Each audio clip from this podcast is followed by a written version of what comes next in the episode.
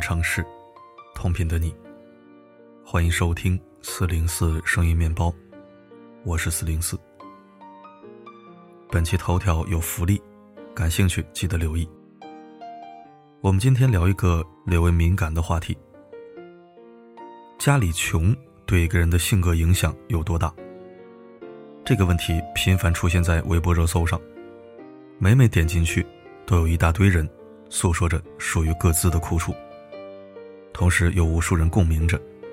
有人说，至今去肯德基一类的快餐店都会手足无措，因为到店里的第一反应不是美味，而是算计着这顿饭要花多少钱。有人说自己从来不敢坦然说出“没钱”这两个字，因为别人的没钱是说这个阶段的现状，而我口中的没钱，更像是在定义。自己的人格，在知乎这个问题下，三千多回答，近一半匿名。我想，这好像已经说明了一切。藏在匿名身份后的那一个个个体，他们用匿名保留自己最后的体面。贫穷是他们不愿意面对的现实，哪怕是在没有人认识的社交平台，勇敢承认贫穷带给自己的苦楚，都要付出莫大的勇气。贫穷这个名词，伴随着人们的敏感与自卑，每提及一次，就被刺痛一次。朋友芝芝告诉我，他就是穷人家里长大的孩子，而钱也是他最不愿意提及的话题。别人避开他的讨论，无意识的眼神，都让他觉得他们在看不起他。他经常性的说话带刺，为了保护自己脆弱的自尊心。穷，好像是他生活的中心。然而更可怕的是，因为穷，他甚至害怕改变。去买衣服，他不敢挑选，不敢试，不敢表现出喜欢。有时候被朋友说服去试一下，也不敢大大方方的欣赏镜子里的自己，因为觉得自己不配，觉得只有穿上角落里的那一堆旧衣服，才是最真实的自己。不愿意站在聚光灯下，觉得自己只配在人群的边角，默默苦楚。他说：“因为这种想法，他错过了很多机会，但同时又觉得那些机会，他本不配拥有。同时，他还害怕别人对他的好。那个时候，他总觉得奇怪：我有什么值得被喜欢的呢？我不配啊！他曾经很喜欢跳舞。”可在去上了一次课之后，就不再去了。因为别的孩子讨论什么衣服好看的时候，他一直在纠结昂贵的费用。他小心翼翼，不敢和他们说话，害怕表现出自己的底气不足。同时，那些明媚快乐的女孩子也深刻的刺痛着他，提醒着他与那个世界的格格不入。他告诉自己，我就应该待在自己那个窘迫的现实中。潜意识里，他拒绝改变，拒绝让自己变得更好，因为他自认为，他的身上还有一个穷的标签，只要他在，他就与最好的事物不搭，而只有那些不堪，才是他真正应该拥有的。他无时无刻都在提醒着自己，你是个穷孩子，要做与穷相匹配的事情。其实和芝芝一样的大多数穷孩子，在向自己反复强调穷的时候，也是在恐惧穷的时候。他们深深的害怕自己的行为会超出自己的经济承担能力，然后伴随而来的是那一份羞耻感。羞耻感是一种什么感觉呢？心理学家是用梦境来类比解释的。想象在梦中，你被一群人围观。然后你发现自己赤身裸体，这个时候你的感受就是真实的羞耻。然而现实中，我们往往会将自己置于一种幻想的羞耻感中。比如我们在商场试了衣服后，因为价格贵而不想买，这其实是很正常的行为，根本没有人在意。但我们自己因为敏感的条件反射，只要稍微被外界关注，就会产生羞耻感。这个时候，售货员无意中的一瞥，别的顾客的打量，都会让我们觉得异常羞耻，觉得会被人嘲笑，会被人看穿你的窘迫。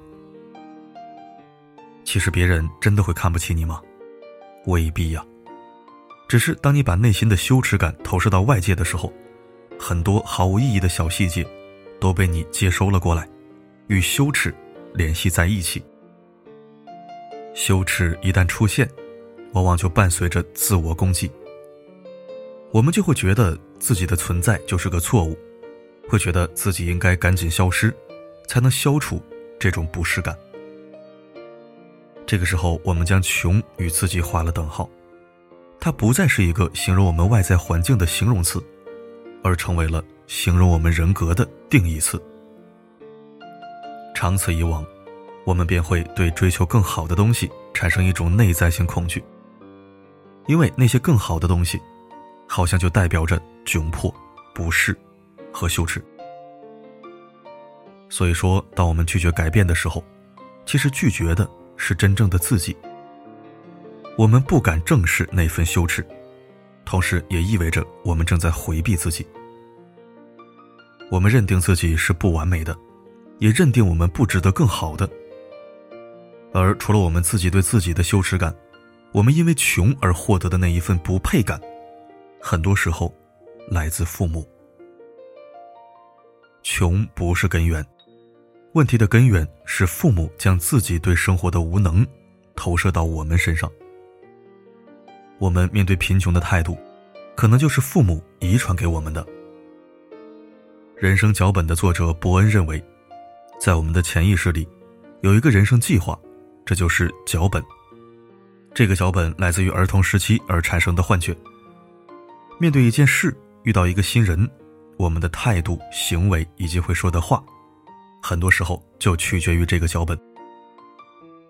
伯恩同时强调。这个脚本受父母的影响很大。这个脚本就像是被父母编织的某种程序。我们面对贫穷的羞耻，面对美好事物的不配感，或许就是父母写进我们人生的程序。毫无疑问，父母本质上都是希望孩子安好的，只是他们会根据自己对世界的理解，自己的生活理论，去希望孩子安好。所以，他们把自己的习惯、经验等，变成应该脚本、禁止脚本，写进孩子的人生程序里。比如，他们自己受了太多生活的苦，很小的时候就告诉我们：“你就应该这样，家里穷，你不要惹事，赚钱不容易，等等。”这些话被我们放进潜意识，成为我们成长过程中处理事情的原则。就像在电视剧。陪你一起长大里，李非凡想加入科技培训班，但爸爸知道高昂的学费后，便一直阻止孩子去。他的话像极了每一位穷人家的父母：“臭小子，你跟别人比什么呀？别人父母赚多少钱呢？你爸妈赚多少钱呢？上万块钱去什么培训班？你脑子还能比你爸还精啊？自不量力！你就踏踏实实逛逛夜市，逛逛地摊儿。”十几块钱给孩子买买玩具得了，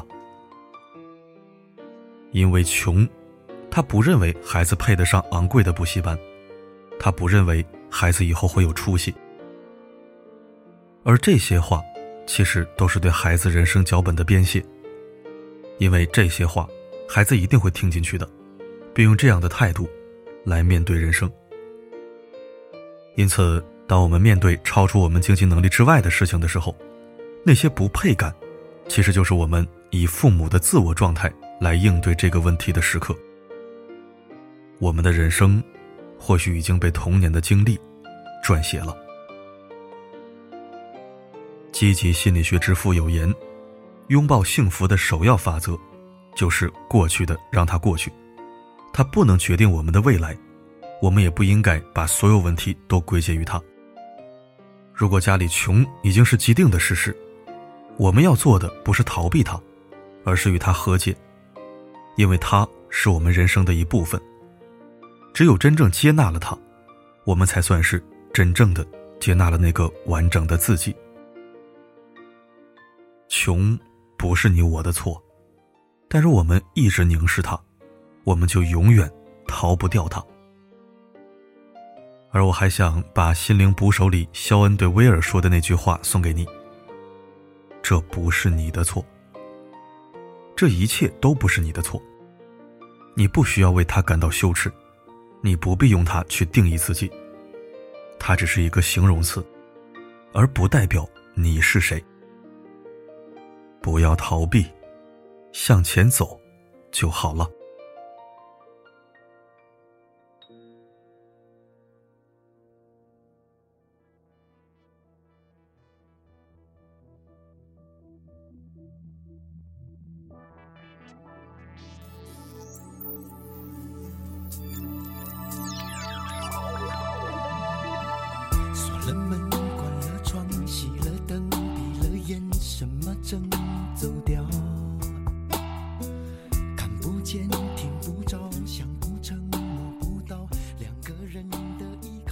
感谢收听。其实我们大多数人都是穷孩子，四零四也不算什么富裕家庭，只是父母拼尽全力给到我最好的，让我没有失去自信而已。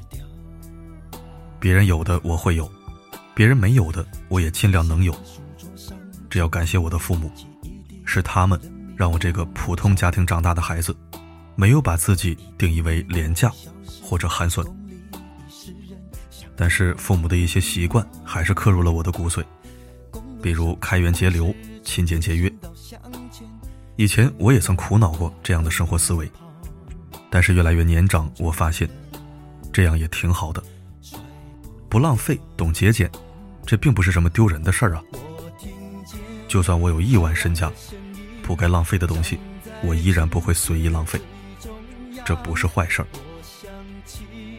不知道你对此文观点有何看法？欢迎在评论区留言互动。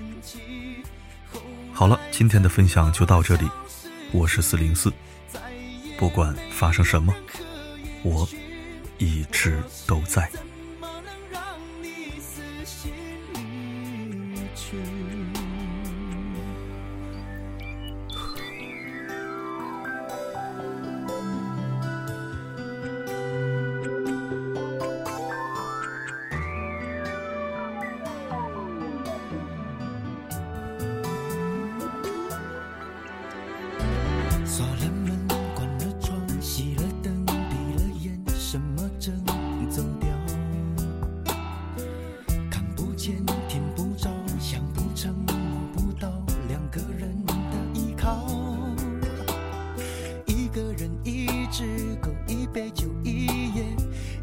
下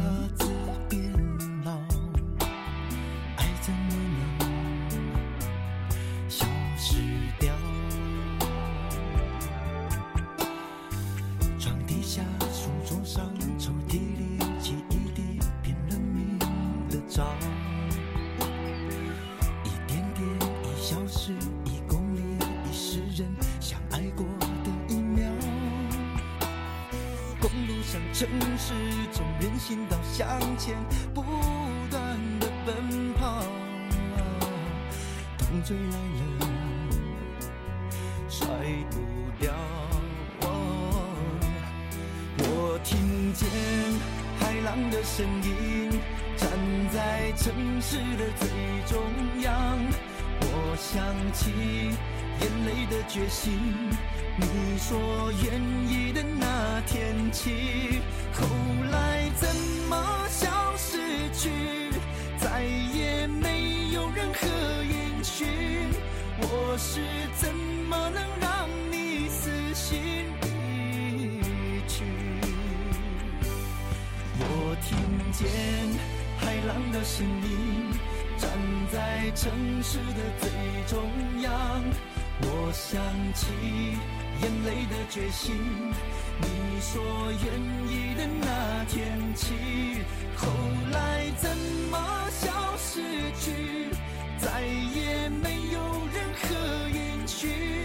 我是怎么能让你死心离去？卷起海浪的生命，刺穿我发烫情。